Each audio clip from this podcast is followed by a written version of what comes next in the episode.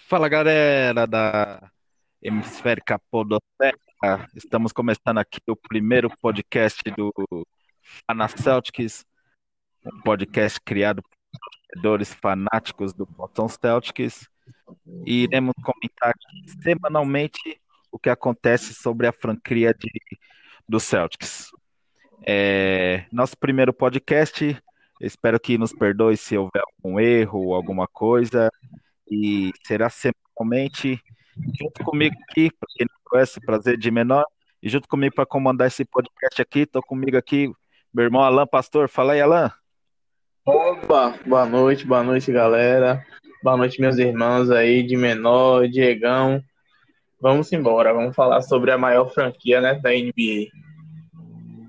É isso aí, junto com a gente também tá aí Diegão. A gente tava já batendo um papo ali, né, Diegão? Mas não deu certo, mas estamos aqui, fala aí. Fala de menor, tamo junto, cara. Fala nação celta. Tamo junto mais uma vez aqui. Fala Alan, beleza? Tamo junto para falar aí do nosso Celtão querido. Somos fanáticos aí, lembrando que aqui é a nossa opinião, né? E não tem aquela coisa de mimizinho, de números e não sei o que, mas tamo junto aí, vamos comentar porque tem muita coisa para falar que aconteceu e o bicho tá pegando. É, o próprio nome já diz, né? Fanacélticos. É, então é o fanatismo acima de tudo. Com certeza, vamos para cima. Muita coisa, muita polêmica aí. Aí eu fiquei sabendo de uma agora à noite que Danny Ainge já tinha recusado uma troca com o Pacers, velho. Daqui a pouco eu vou soltar aí para vocês, viu? Vocês não vão acreditar nisso. Beleza, beleza. Mas a gente vai comentar aqui o que aconteceu essa semana, que foi o draft, saídas e chegadas. Primeiramente, vamos falar do draft, né? Que aconteceu na quarta-feira, dia 18 de, de novembro. E o Celtics estava com as escolhas 14, 26, 30 e 47. Fala aí, pensa no homem que gosta de uma pique, é o Danny End, né não? Ô, velho, não fale não, viu? É, é isso aí mesmo, você definiu ele. Se ele pudesse, ele trocava a família dele todinha por Pix, velho, que eu nunca vi. é isso mesmo, Alan. Danny Angel, eu falo pra você, ele tem uma tara por, por Pix que você é louco, mas eu vou te falar, ele, ele tá tentando construir uma dinastia aí boa, cara. Tanto é que nosso time vem todo de Pix aí. Vamos ver no que vai dar, porque tem muito que falar sobre esses garotos que vão chegar agora aí. É isso aí. Então, para começar aqui, ó, o Celtics draftou na posição 14 o Aaron Mesbit. Ele veio da Universidade de Vanderbilt. A posição dele é ala, idade 21 anos, altura 1,98m. É, só as médias de pontos são 23 pontos por partida, 4,9 rebote, 1,4 de assistência, e o que mais chama atenção que é 52,2 nas bolas de três. É um gatilho nas bolas de três que faltou pra gente na temporada passada, né não? Com certeza, com certeza, principalmente por esse fator, né? Ele é um ala jovem, tem alguns jogos já, tem alguma experiência, e eu acho que ele pode acrescentar muito na rotação. Com certeza, ele, se ele aperfeiçoar o chute de três na NBA, que com certeza é mais difícil de, de se arremessar do que no college, ele tem um futuro brilhante pela frente se ele seguir entre os 40% e 45% de arremesso, porque a gente meio que se decepcionou né, com o Carson Edwards, que era um prospecto que tinha um uma porcentagem altíssima de bola de três no college, porém na NBA é, deixa a desejar. É, a mesma visão que eu tenho, o Alan já definiu já. É, falar o que de melhor? Falar mais nada, só falar que o Nesbitt, meu, se ele for tudo isso que ele, que ele mostrou, né, cara, a gente tem um ótimo garoto nas mãos aí. A gente, como o Alan falou, a gente esperava muito do Carson Edwards, iludiu a gente com as bolas de três. A gente até pensou, nossa, se esse moleque acertar tudo isso de, de bola de três, nós temos um, um novo Stephen Curry da vida aí na nossa franquia. E infelizmente não foi o que aconteceu. E é. esperar o Nesmith, né? Um ótimo marcador também. esperar que o Brad Stevens dê chance para essa garotada aí, porque eu tô muito confiante nesse moleque aí. É isso aí. Outro que draftou foi na posição 16, 26, quer dizer, foi o Peyton Pritchard. Ele é 22 anos, já é um pouquinho velho para universidade, 1,85m, veio da Universidade de Oregon Ducks, posição armador, a média dele de ponta é 20,5, assistência 5,5 e 4,3 rebotes. É... O que esperar do Pritchard? É... Ainda mais tendo o Kemba Walker e agora o Jeff Tigg como espelho. O que esperar desse garoto aí? Eu acredito que o seguinte, é, ele pode ser um bom backup, não só de, de point guard, mas de shooting guard também. Porque pelo que eu andei assistindo dele, ele é um bom playmaker.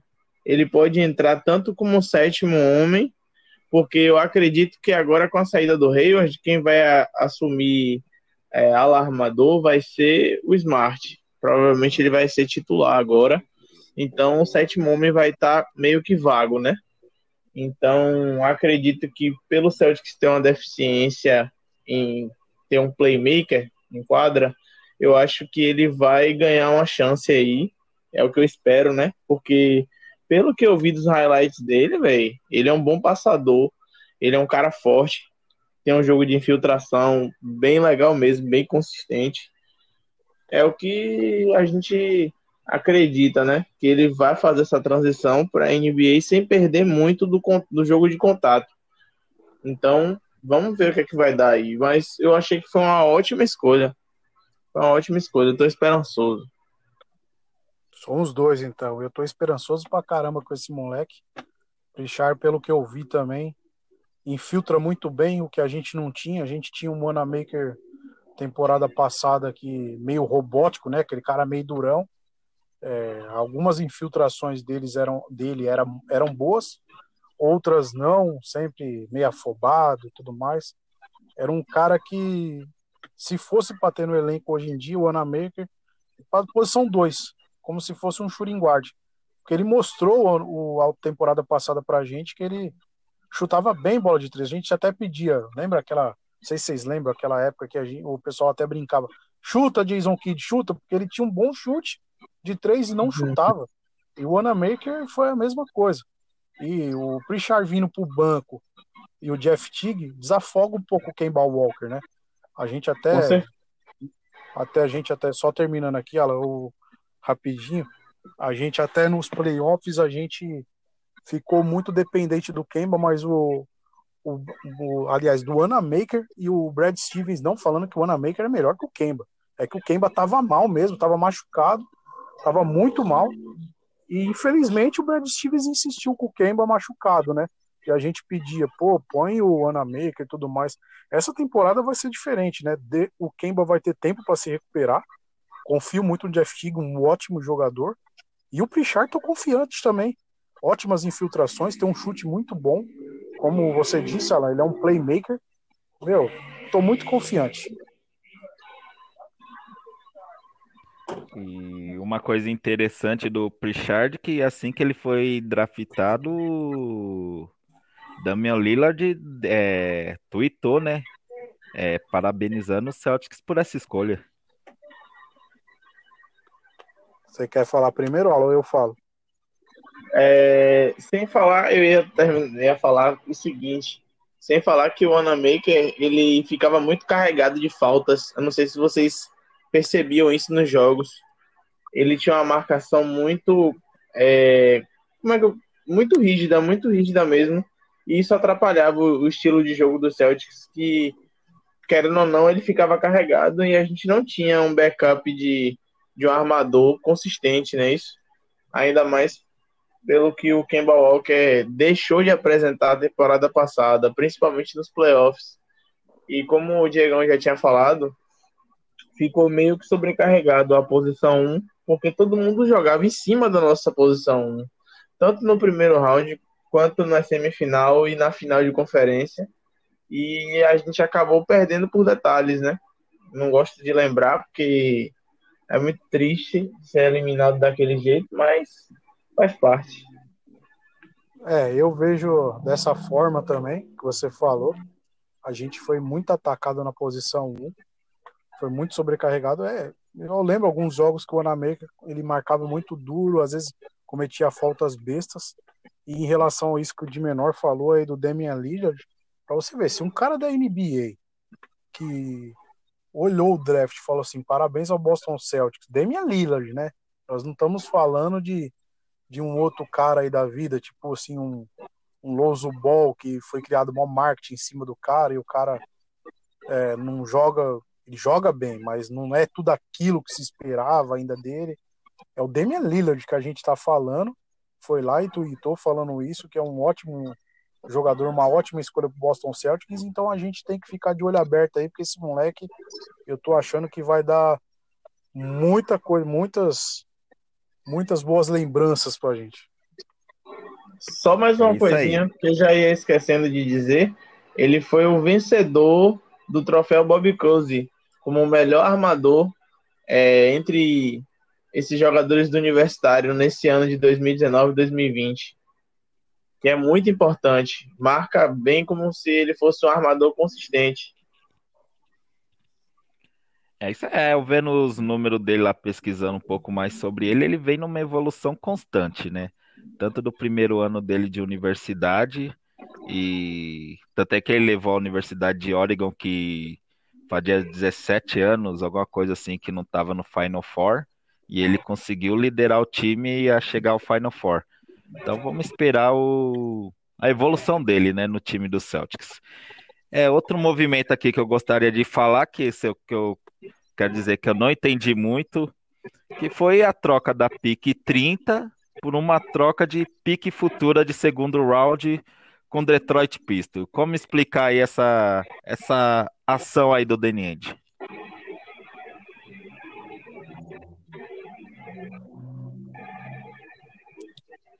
Pode começar, Diegão. Pode cara, a sua opinião. Na, na, minha visão, cara, já tinha até comentado com, com o de menor isso, uma hora aí. E é o seguinte, meu, eu tô achando que, tipo assim, ele não queria pegar esse jogador e desperdiçar, então ele quis ficar com uma pique na mão. Fez essa troca do Detroit Pistons para poder fazer uma troca futuramente, né? Ele é amante de Pix, né? É aquele cara que tem a, a mulher dele deitada na cama de um lado e as piques do outro, deitada junto com eles, né? Mas eu vou falar para vocês que pode ser que ele queira trocar mais para frente. E eu vou te falar, já tinha comentado pro de menor isso aí, Alan, e eu vou falar para você. Se ele pegar essa pique e dar o Odilei para alguém de graça, eu não tô nem ligando, pode dar. É bem isso aí, viu, velho? É bem isso aí que a gente espera, né? É o que a gente espera, mas é aquela coisa. É... Hoje ele tem. Não, eu não consigo enumerar uma qualidade dele, sabe? Eu acredito que ele tem muitos defeitos e são defeitos que a gente precisa de um suporte. A gente precisa, por exemplo, a gente não tem outro ala, os nossos meninos, né? O Jalen Brown, o Jason Tatum, que consiga fazer um 3D que tem uma boa defesa e tem uma bola de três. Então, a gente criou essa expectativa no Angilê. E sobre essa, essa movimentação aí, essa troca, cara, eu acharia muito bom se a gente pegasse o Desmond Bain na, na 30 escolha, né? Mas Danny End resolveu trocar aí. Não sei qual é o critério que ele utilizou. Se ele não viu mais ninguém bom na classe ou se ele não queria desperdiçar essa pique com um contrato alto. E aí ele jogou para uma escolha futura. Espero que essa escolha futura é, dê bons frutos para a gente, né? Porque se for uma troca aleatória e a gente deixou passar um roubo no draft, é complicado, porque pelo que eu vi do Desmond Bain, ele é um cara praticamente pronto para a NBA. Mesmo que não vá ser um cara que venha para 10, 12 pontos por jogo, ele é um, um chutador consistente e a gente precisa de um chutador. Aí, beleza, a galera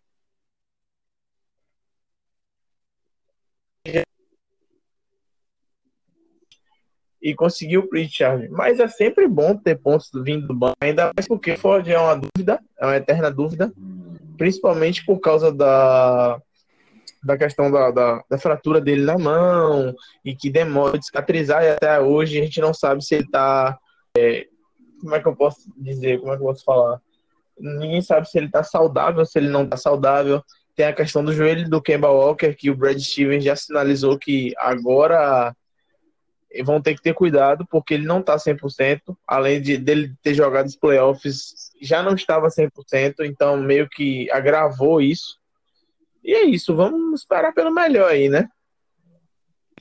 É, eu tinha que comentar que o Desmond Ben é muito bom jogador, um jogador pronto, mas vamos esperar o que o Danny Ainge tem, né? E o outro draft, draftado que o Celtics fez foi o Yamadar, na posição 47, só que o Celtics já falou que vai deixar ele dois anos lá em Israel, talvez é pegando experiência. Eu acho que não vai nem chegar a vestir a camisa Celta. O que você acha? Rapaz, é... eu li um pouco sobre ele, mas não pesquisei muito muito a fundo, até porque ele é muito jovem e tal. E também compartilho da sua opinião, velho. Eu acho que ele não vai nem chegar a vestir a camisa. Vai ser tipo um antes Isit aqui. Que a gente criou uma expectativa por ser um estrangeiro e no final das contas não rendeu, foi trocado naquela troca louca, né? A gente é... não sei se a gente ganhou, se a gente perdeu, no final das contas. Mas é isso. Ultimamente eu não tenho criado tanta expectativa com, com jogador estrangeiro, não, porque está sendo decepcionante. Não só no Celtics, mas na maioria dos outros, das outras franquias. É, muita gente, a gente falava muito em Goga Bitadze. Não sei se vocês lembram do, do draft passado. Verdade. Né, Expectativa altíssima. Vou falar para você, Alan, que tipo assim, eu, eu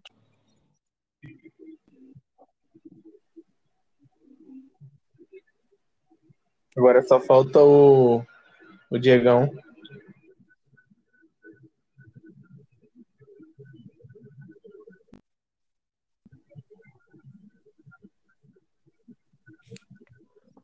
É, galera, tivemos um probleminha técnico, mas já estamos continuando a parte 2 aqui. Só esperando o de menor entrar com a gente aqui, que a gente é, falta... tá...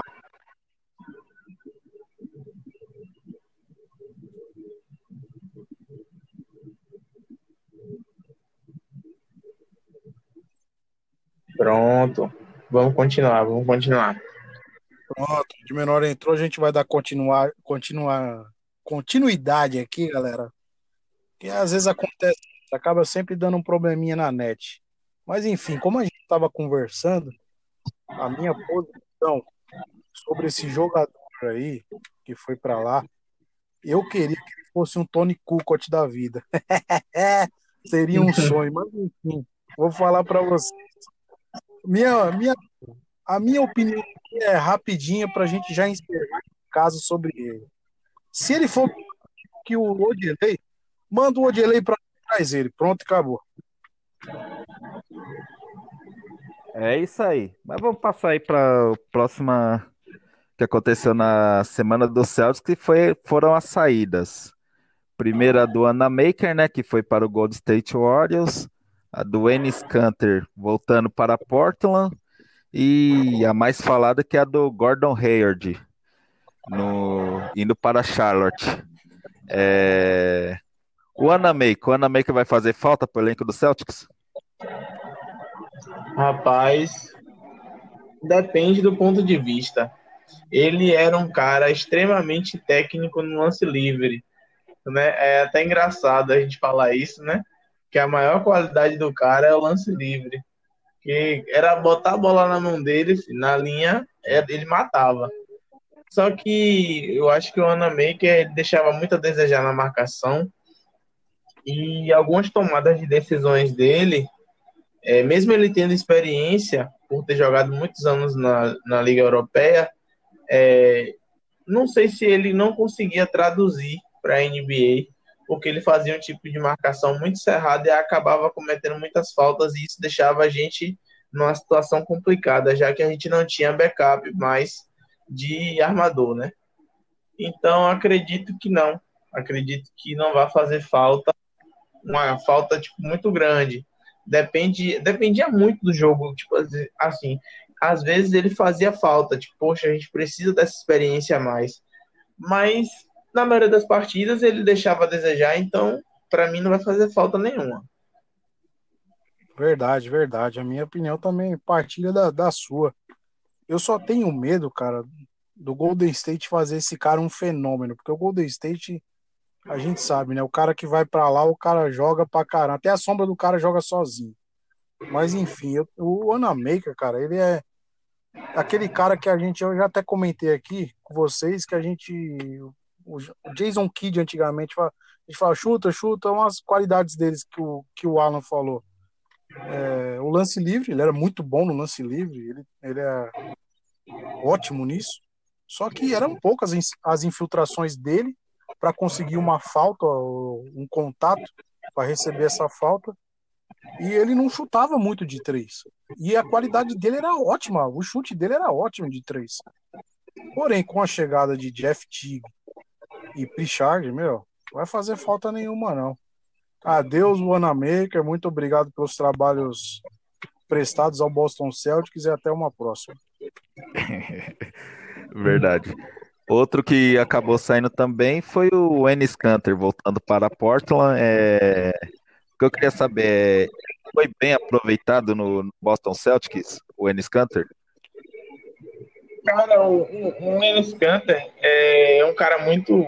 Queria até agradecer né, a, a passagem dele porque assim, a galera criticar ele por criticar é muito fácil. Eu acredito que o Enes Kanter, ele tem um jogo atípico. Por exemplo, ele é um cara que consegue facilmente é, pontos. Ele consegue fazer vários pontos em sequência. Só que ele tem um defeito crônico, que é a defesa de poste. O poste baixo dele mesmo é muito ruim. Muito ruim, muito ruim. Ele fica muito preso na marcação. Ele não consegue acompanhar alguns pivôs mais fortes. E isso atrapalhava a gente, entendeu? Mas eu acredito que eu eu acredito que ele é um bom pivô, entendeu? Independente de se ele é um primor na defesa ou não. Eu gostava dele como pivô. E algumas tomadas de decisão dele também eram ruins jogadas fáceis ele poderia finalizar, como ele fazia em Portland. Eu acho que foi a melhor temporada da carreira dele, foi em Portland. Então eu desejo sucesso. Vou sentir falta dele sim um pouco, mesmo com os contras dele, mas eu achava ele um bom pivô. E é isso. Vamos, boa sorte para ele, né? E que Deus ajude e não nos desampare. Vou falar para você que ele, ele vai deixar saudade, sim. Ele é um, um cara bom, assim. É que, tipo assim, nós não tivemos tempo da gente lapilar um jogo melhor para ele, porque a gente colocou ele também numa enrascada. Tipo assim, o Thais ele se sobrecarregava de, de faltas, aí vinha o Time Lord que não tinha tanta experiência, e tipo assim, ou ele. Até colocava o Grant Williams também, o Brad Stevens. O Ennis Canter ele é muito bom para alguns tipos de jogos que um rebote ofensivo, ele pega muito. Mas o que dava muita raiva dele, é que nem o Alan comentou, o post dele baixo é muito fraco. Ele não é aquele cara para aguentar o trampo e tudo mais de alguns pivôs mais fortes. E eu, até o próprio rebote dele, às vezes eu mordia até a mão assistindo os jogos, porque ele pegava o rebote ofensivo e ele queria fazer a bandeja e ele errava. Você fala, cara, mas você tá debaixo da tabela, como é que você me erra isso, cara? E, tipo, dá para você trabalhar essa bola, né? Você pega, tem muitos pivôs que fazem isso, só para mim terminar. Tem muitos pivôs que pegam um rebote ofensivo, ele pega a bola, ele já manja que não, não tem como ele fazer a cesta, ele joga para trabalhar a bola novamente os 24 segundos. E tinha horas que o Ennis Canter não fazia isso. Mas é, ele jogou, jogou muito bem em Portland. O Oklahoma eu também achei que ele jogou muito bem. Duas passagens ótimas dele. E bye bye também, porque nós temos agora Tristan Thompson, Tais, Robert Williams e o nosso mito Taco Fall. A lenda. É isso aí. E outra saída mais comentada, da, acho que até do draft, é, de todas as movimentações, foi o Gordon Hayward, que optou por não assinar por mais um ano com o Boston Celtics, optou por ser agente livre e assinou com o Charlotte Hornets por 120 milhões de dólares por quatro anos. É... Gordon Hayward, ele foi é... ingrato com a franquia do Celtics? Sim, eu queria abrir um especial agora para esse cara, porque eu quero um especial para ele, porque assim, eu acho que não é questão de lealdade, sabe? Não tem nada a ver com lealdade. E eu acho que a gente criou uma expectativa nele há muitos anos. A gente vem criando expectativa nele, né? Que quem acompanhava o Jazz, junto com o Boston Celtics naquela época, poxa, via que a gente precisava daquele ala, sabe? Faltava para o nosso ala, que era Jay Crowder na época. Faltava aquela coisa, aquele, aquele jogo ofensivo, aquela força, tá ligado? Aquela técnica é, de Gordon Hayward. Só que assim que ele chegou, a gente é, tava hypado, tava lá em cima, o Celtic tava nas cabeças, né? Por assim dizer. E aí no primeiro jogo o cara se machucou, ficou fora a temporada inteira. Beleza, passou uma temporada, ele estreou muito abaixo, até aí normal. Segunda temporada, continuou abaixo, se machucou mais uma vez. Beleza. Terceira temporada, a mesma coisa. Então, assim, poxa, é complicado. Você investiu mais de 27 milhões de dólares por ano em um cara que não correspondeu em expectativa nenhuma. Nenhuma, cara. Então, assim, eu, eu, eu fiquei frustrado, velho. Não vou mentir. Eu criei muita expectativa nele, sabe?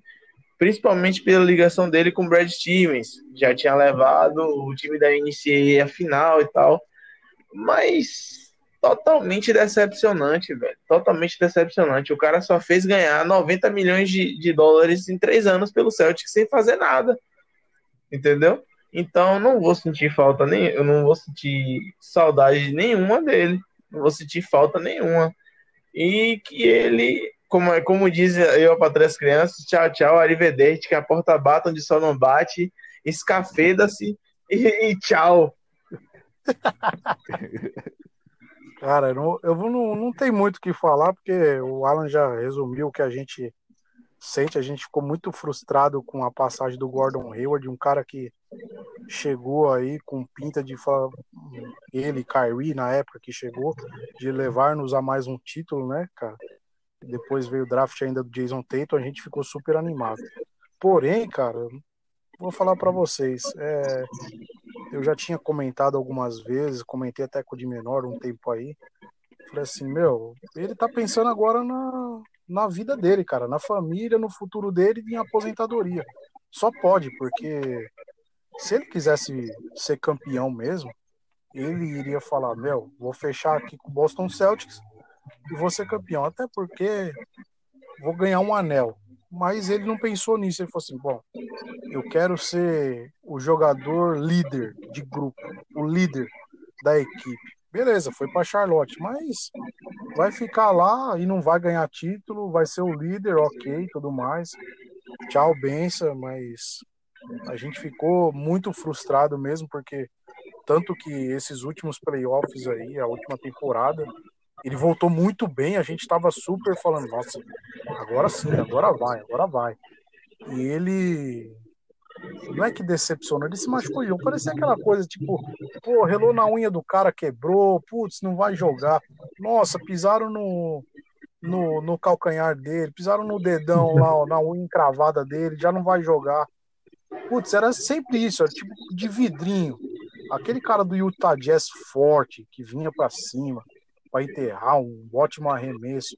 A gente viu alguns lampejos dele, da carreira dele, desse Gordon Hayward aí do Utah Jazz, aqui no Boston Celtics, não vimos muito.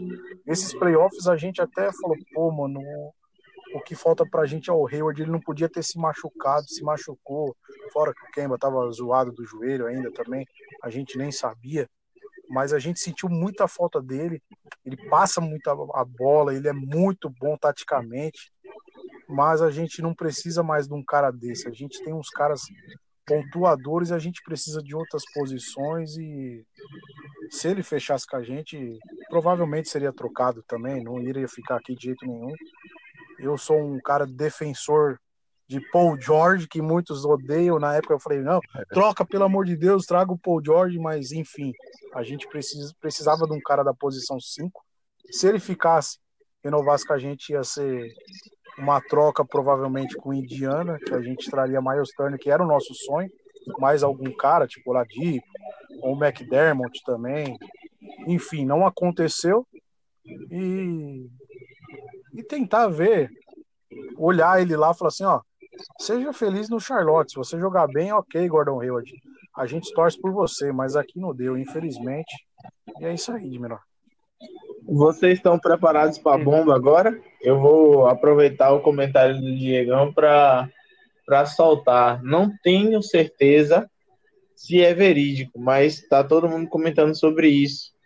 Que os Celtics não aceitaram a proposta do Pacers, que foi de uma pique de first round mais o Miles Turner pelo Gordon Hayward. Eles não aceitaram seguir em trade, ele não aceitou a seguir em trade com o Pacers, o Pacers oferecendo esse, essa opção.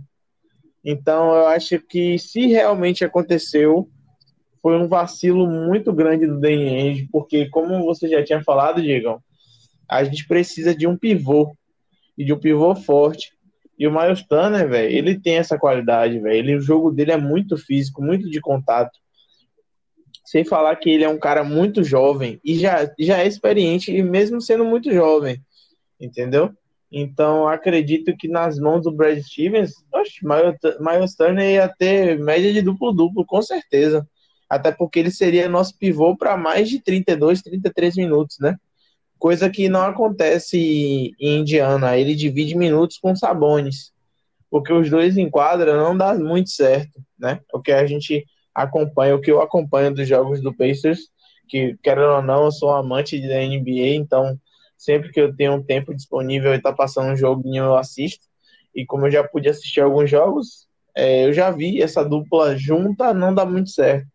Um meio que rouba o rebote do outro e tal, é complicado. Então, velho, se ele deixou passar essa troca aí, a gente perdeu.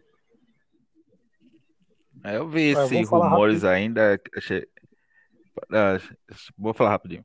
Ah, eu vi esse rumor aí, cheguei até a postar lá na página lá, na nossa página lá no Facebook.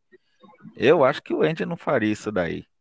Que seria uma pique, né? Eu, o Maestani e ainda o McDermott.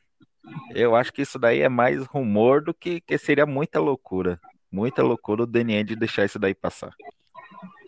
É, eu ia deixar você falar, de menor, que você tá mais antenado nas, nas notícias, mas eu acho que é muito rumor também, porque se ele fizesse uma coisa dessa daí, ele, ter, ele queria acabar com, quer acabar com a nossa franquia.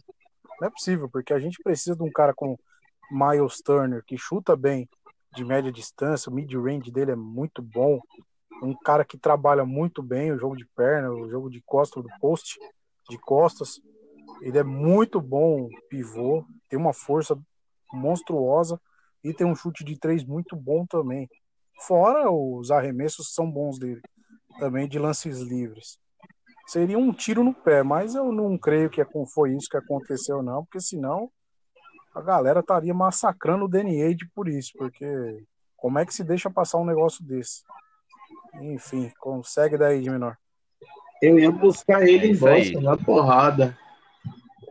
Ah, pior que eu já não estou muito feliz com o Danny End, já não é de hoje, mas deixa pra lá, né?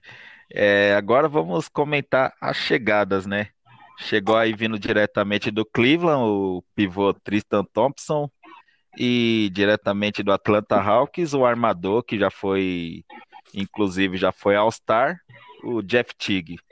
Primeiro vamos falar do Jeff Teague. É...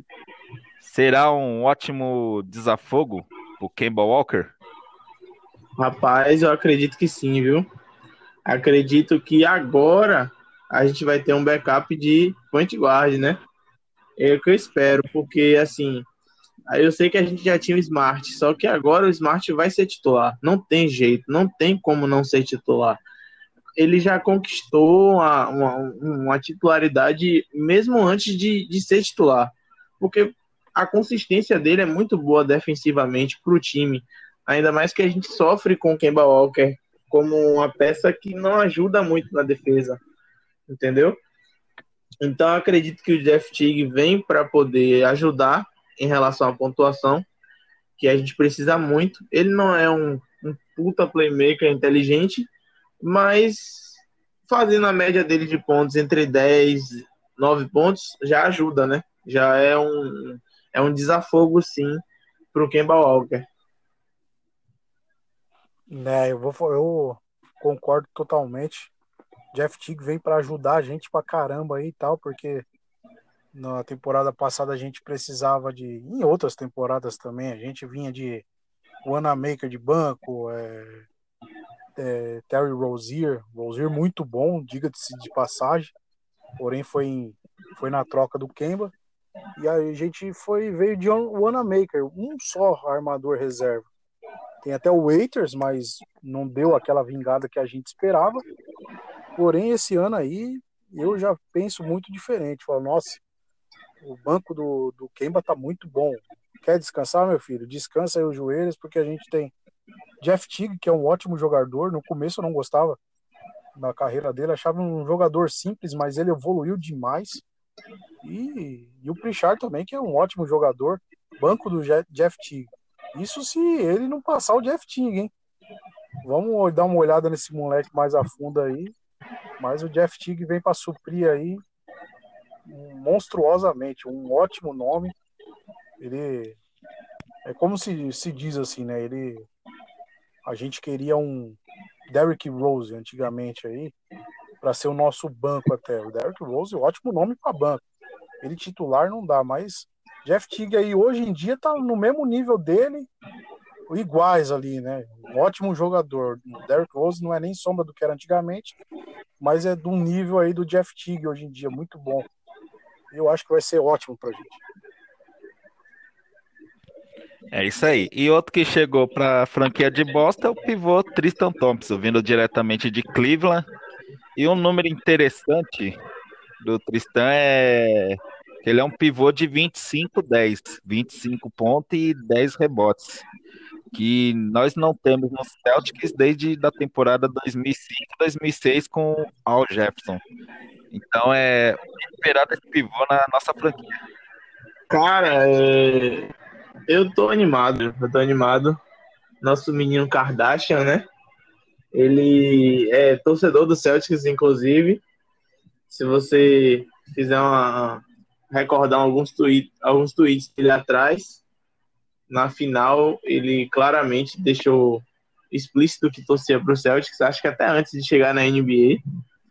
Então, acredito que vai dar uma motivação a mais, porque o Celtics é um time infinitamente superior ao Cleveland. Nem, nem se compara elenco, profundidade e tal. Então, acho que eu não, não tenho certeza se ele vai ser no é, o auge dele, no caso, na carreira, até porque ele já tem para lá de seus 30 anos, né? Então, é aquela coisa. Ele é um pivô reboteiro pra caramba. Ele tem um jogo físico muito bom, um jogo de pés também interessante. É... Acho que ele pode ajudar sim. Não acredito que ele vai fazer 20 pontos por jogo, é... mas acredito que, no mínimo, é o que a gente espera que ele chegue a uma média de duplo-duplo. Se ele atingir a média de duplo-duplo, tá ótimo pra gente. Porque é exatamente isso que a gente precisa. Um pivô que brigue, faça o jogo sujo e pegue rebote. Que é isso que tem faltado pro Boston Celtics nesses quatro últimos anos aí. É um pivô que faz o jogo sujo, que pega muito rebote e que é consistente, né, velho? Porque não adianta você depender de um Daniel Tais, que é um ótimo pivô. Eu gosto muito do Daniel Tais, mas é um pivô que se carrega muito de falta, entendeu? Até porque ele tem um estilo de jogo europeu. E a gente sabe que a diferença da Europa para a NBA em, em relação à regra é muito grande. Infelizmente, a arbitragem da NBA é ridícula e desfavorece o jogo físico hoje, né? Então, é isso. Estou animado aí, nosso menino Kardashian. Espero que ele faça uma temporada maravilhosa aí. Vamos, vamos para cima. É, eu vou falar para você que eu tô em êxtase, isso sim. A palavra é essa. Na hora que eu falei, pô, não vai sobrar nada pra gente não acabou, não vai ter pivô pra gente. Acabou, aí vem essa bomba. Tristan Thompson tá aqui. Eu falei, ah, não acredito, gente. Que notícia maravilhosa, porque era um cara que não é o ideal pra gente, que a gente precisava de um cara que chuta bem e tudo mais. O Miles Turner seria o, o que a gente queria, mas se não tem tu, vai tu mesmo. Aquele cara que briga no garrafão, pula, ele dá tapa, dá soco, ele briga, defende os, os companheiros de time. É esse cara que a gente precisa. É esse cara que a gente precisou nos playoffs contra um Adebayo da vida. Se a gente tivesse esse cara contra o Adebayo, a gente tinha passado os playoffs, não tinha acontecido essa palhaçada na final aí que o Lakers foi campeão. O Adebayo se machucou, Dragic se machucou, deram aquele Miguel, né?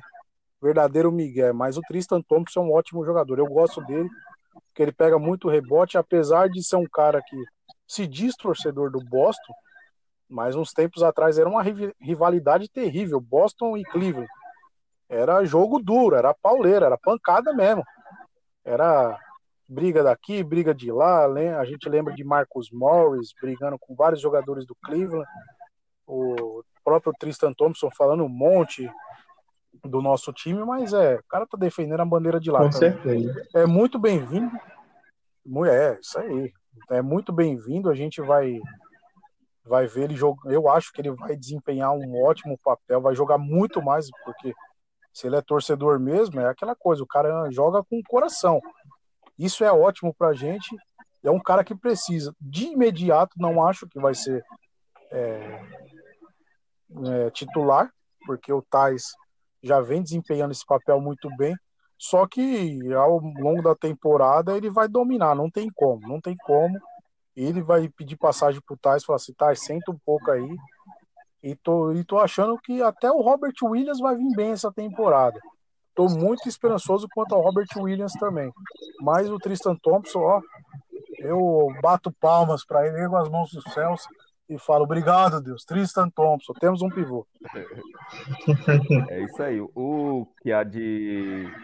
O que há de negativo no Tristan Thompson, nos números dele, é o, arre... é o arremesso livre, né?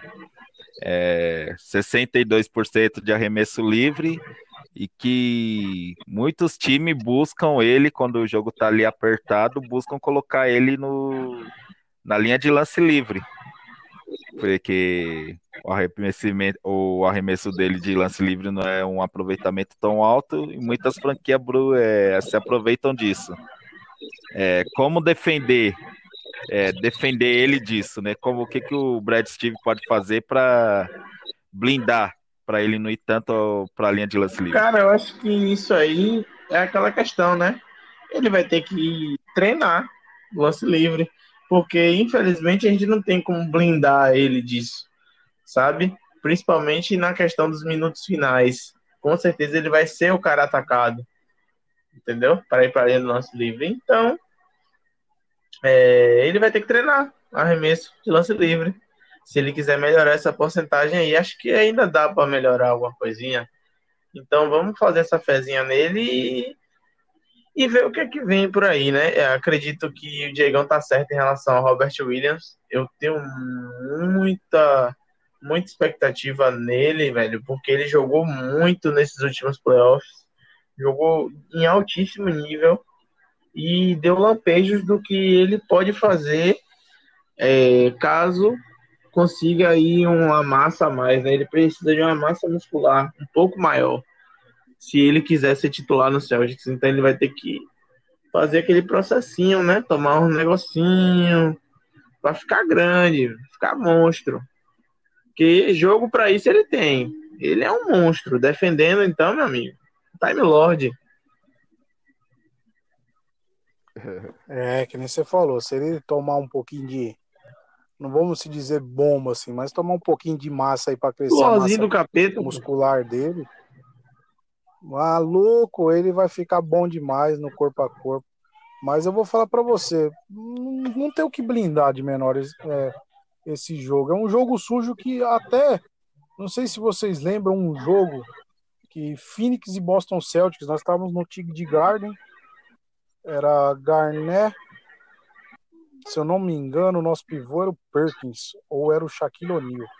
Não lembro direito. Teve um jogo que, faltando dois minutos para acabar, os caras começaram a fazer fa falta desenfreada em cima do O'Neal, ou foi do, do Perkins, e ficou aquele jogo feio, os últimos finais, os finais de jogo, aquele jogo feio, e é uma tática que os caras podem colocar.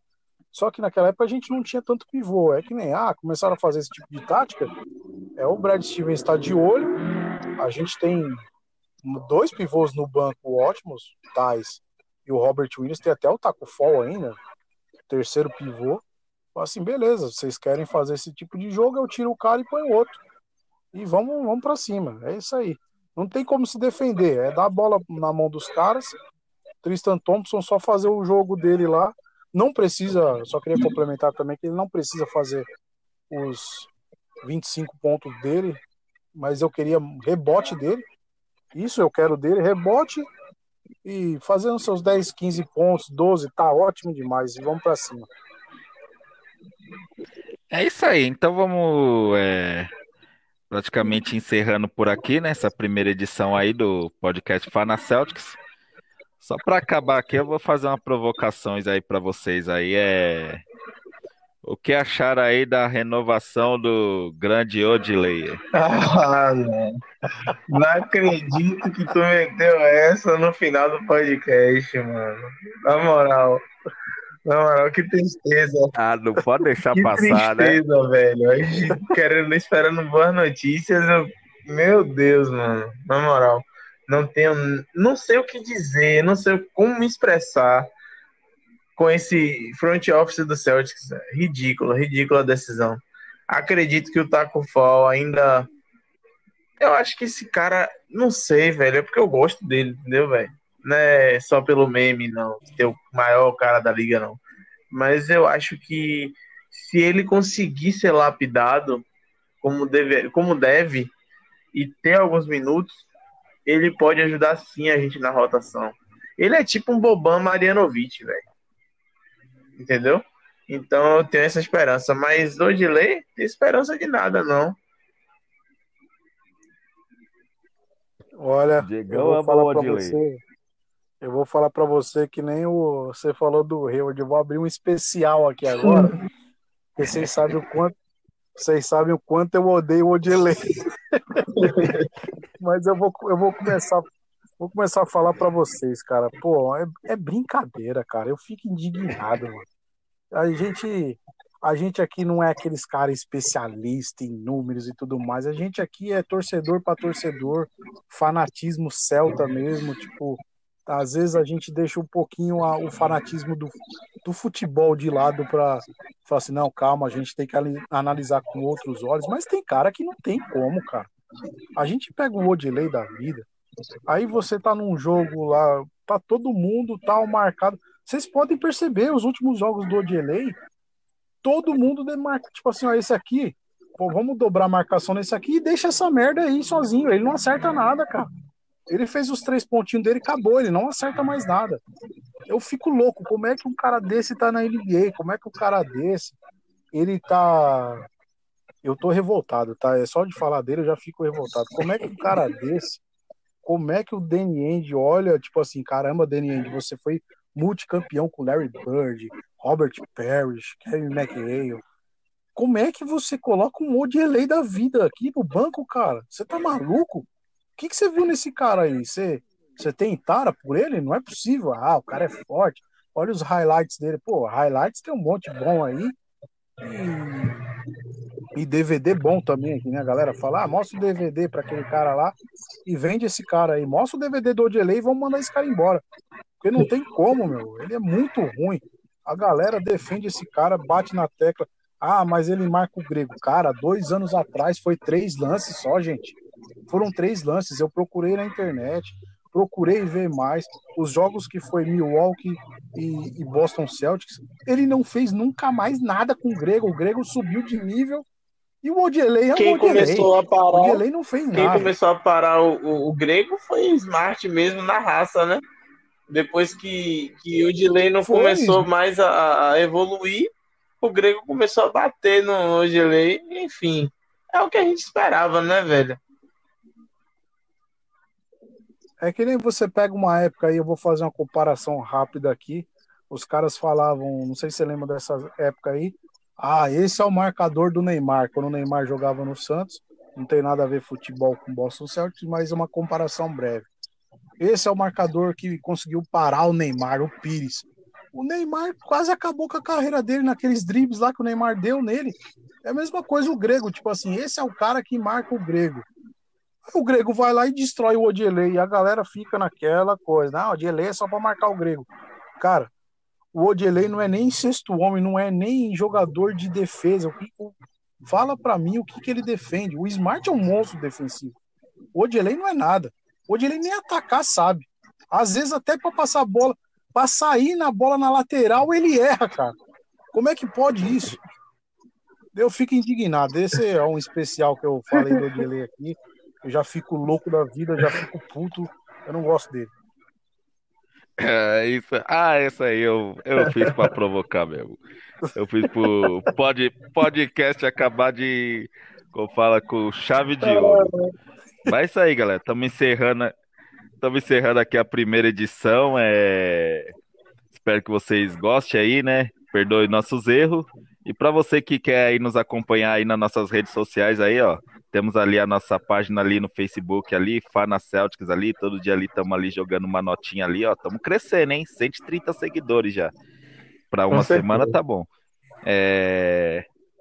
E semanalmente estaremos aqui com o podcast, já adiantando aqui a próxima pauta que vamos falar aí do o que esperar, né, da próxima temporada. É o que os jovens podem evoluir também, né, para a próxima temporada do draftado passados e da renovação aí do nosso menino aí, né, o Jason Tatum aí, graças a Deus aí, cinco anos. Graças cinco a anos Deus, a não vou gente aí, precisar então- queimar a camisa que eu comprei. Vamos, meu menino. É, é isso. É isso aí. Então essa é a pauta pro, pro nosso próximo podcast aí da próxima semana. Então é isso aí, galera. Agradeço aí, aí Alan Pastor. Fala aí suas Bom, considerações galera, foi finais aí. ótimo estar com vocês, né? A gente se denomina Fana Celtics mesmo, porque é opinião de fã, cara. A nossa opinião é baseada no que a gente assiste, é baseada no que a gente conversa. Então, eu queria agradecer a você, de menor, a você, Diegão, pelo tempo aí. E vamos para cima, vamos comentar, porque é uma coisa que a gente tem em comum, que é o fanatismo pelo Celtics. E eu espero que venham muito mais podcasts pela frente para a gente falar sobre o que a gente gosta, na verdade. Isso aí, Diegão, é isso, Diegão. Suas considerações finais aí. Minhas considerações finais é o seguinte: um abraço a toda a rapaziada aí. Mandar um salve aí pra galera do, do grupo Celtics Brasil, outros caras que saíram, colegas nossos aí também. O próprio Babalinho, Maurão, tal, os caras aí que saíram. São gente boa pra caramba, mas são torcedores fanáticos aí do Boston Celtics. A galera que tá toda lá no grupo lá do Celtics Brasil, em todo o Brasil aí também tem a nossa torcida é muito grande, que essa nação é, é pesada. E falar um abraço aí pro Alan, foi muito bom bater esse papo aí, agradecer a todo mundo aí que ouviu tal, meu. Segue a gente aí. É, esse trabalho é de torcedor para torcedor fanático, não tem. Aqui a gente não tem papo na língua, não é aquela coisa, ah, vamos puxar saco de um, puxar saco de outro. É a nossa opinião, como se fosse um bate-papo aí de, de torcedor para torcedor. Somos fanáticos, a gente não é aqueles especialistas em número. De menor é mais que a gente aí, que o cara é um monstro. Mas a gente expressa a nossa opinião, nosso sentimento aí como torcedor. E vamos falando aí, cada vez mais a gente vai falando, vai evoluindo. E se vocês quiserem aí que a gente fala sobre mais alguma coisa, aqui principalmente é sobre nosso Boston Celtics. Mais para frente, se vocês quiserem que a gente fale sobre outros assuntos, outros times. E vou deixar só um adendo aqui, ó, de menor, que eu queria falar. Chupa LeBronzettes. O Jason Tatum tá cinco anos aqui conosco aqui. Para quem falou, é, porque ele vai pro Lakers, que ele ama o Kobe Bryant. Chupa LeBronzettes. Jason Tatum é nosso, o moleque é monstro e vai ganhar campeonato aqui. é, a, du a dupla JJ é nossa, graças a Deus. É isso aí, galera. Encerrando aqui então o próximo podcast, é, encerrando aqui o primeiro podcast e até a semana que vem. Valeu, falou!